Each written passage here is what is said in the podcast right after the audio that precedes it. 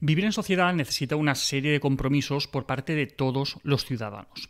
Y uno de esos compromisos que, nos facilita mucho el día a día es la puntualidad, esa, capacidad para acudir a una cita o completar una tarea en un tiempo previamente acordado. Pero ¿qué es lo que pasa? Pues que muchas personas se encuentran gran dificultad para ser puntuales, pese a que la puntualidad tampoco es que sea una virtud al alcance de pocos. Me refiero, cualquier persona puede desarrollar las habilidades necesarias para ser puntual. ¿Qué cuáles son? Pues vamos a verlo.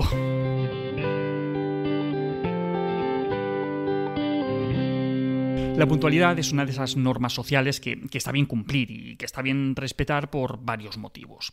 Un motivo sería que es una muestra de, respeto hacia, hacia, los demás. Siendo puntuales, transmitimos que, nos importa y que respetamos a la persona o la reunión a la que vamos a acudir. Pero otro motivo, más allá del respeto hacia el otro, es que la falta de puntualidad sostenida transmite hacia los demás un mensaje negativo sobre nosotros mismos. Dice que no somos personas en las que confiar, que fallamos a nuestros compromisos. Y como nadie quiere transmitir eso, pues vamos a ver algunas claves para conseguir ser puntuales. Vamos a verlas. En primer lugar, es esencial tener una buena planificación y organización previas. Ser puntual no es algo que se limite a los minutos o, las horas previos a un compromiso. Tiene que ser algo transversal en tu vida. Y es muy complicado ser puntual si no tienes una buena capacidad de planificación y de organización vital. Si no tienes una cierta estabilidad de horarios, eh, no sabrás si llegas tarde o si no llegas tarde. Si no tienes una cierta rutina, pues no sabrás qué es extraordinario y qué no lo es.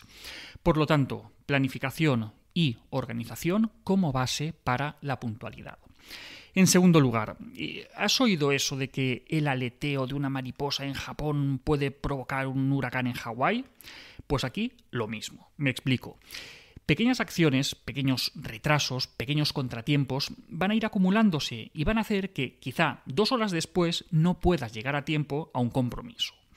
Tienes que ser capaz de identificar esos pequeños contratiempos para poder actuar en consecuencia y compensar sus efectos. Tercero, previsión. Anticípate a tus necesidades futuras y adelanta tiempo en momentos en los que veas que tienes margen para evitar luego los imprevistos. Preparar por la noche la ropa o la mochila del día siguiente. y poner gasolina el día antes de salir de viaje. Pues ese tipo de cosas. Es decir, deja lo menos posible para última hora. Cuarto, no sobreestimes tu velocidad ni tu capacidad de ser puntual. De hecho, subestímalo. Las personas impuntuales suelen tener un exceso de confianza que les lleva a retrasarse, pensando siempre que hay tiempo, y no lo hay. Tienes que aprender a tener diferentes ritmos y no ir siempre a la misma velocidad. Tienes que tener tu velocidad normal y tu velocidad de llego tarde. Quinto, y relacionado con el punto anterior, cuando anticipes el tiempo que puede llevarte algo, no te olvides de sumar siempre el tiempo que perderás a causa de los imprevistos, porque siempre se producen imprevistos. Imprevistos, retrasos, atascos, olvidos.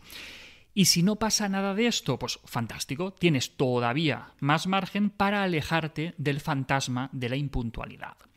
Sexto, aprende a diferenciar entre lo urgente, lo importante y lo aplazable.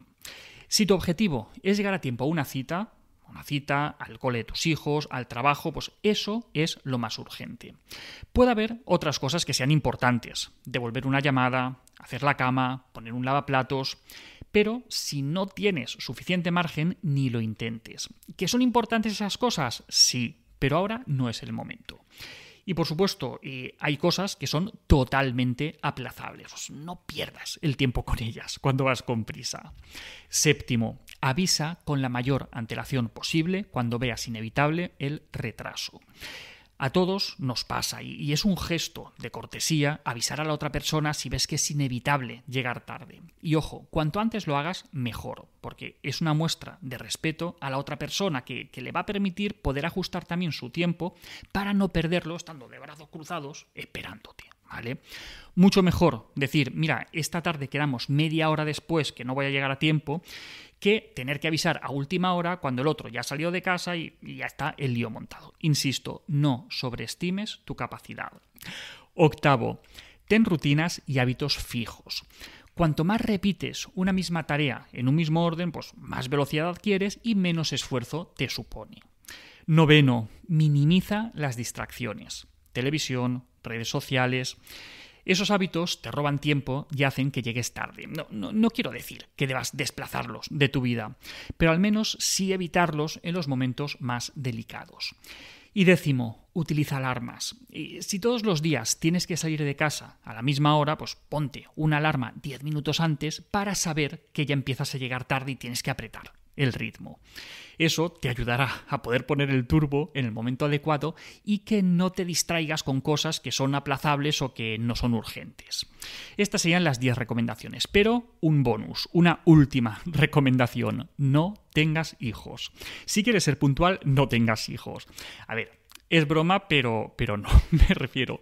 Tener hijos hace que sea mucho más difícil ser puntual, ya que demandan mucha atención, muchos cuidados y son fruto de gran cantidad de imprevistos. Esto pasa especialmente cuanto más pequeños son, por lo que si tienes hijos debes esforzarte mucho más duro para ser puntual. Más que nada porque te van a boicotear esa tarea, tenlo claro. Y un mensaje para el resto del mundo. Por favor, sed comprensivos con la impuntualidad de quienes tenemos hijos, que todos hemos pasado por ahí, ¿vale? Y aunque no tengamos peques, seguro que al menos lo fuimos en el pasado. Y hasta aquí otra píldora de psicología. Si os ha gustado podéis ayudarnos compartiéndola. Además tenéis muchos más vídeos y muchos más artículos en el canal de YouTube y en albertosoler.es. Y en todas las librerías nuestros libros Hijos y Padres Felices, Niños sin Etiquetas y nuestros cuentos infantiles Tengo miedo y tengo un nudo en la barriga. La semana que viene más. Un saludo.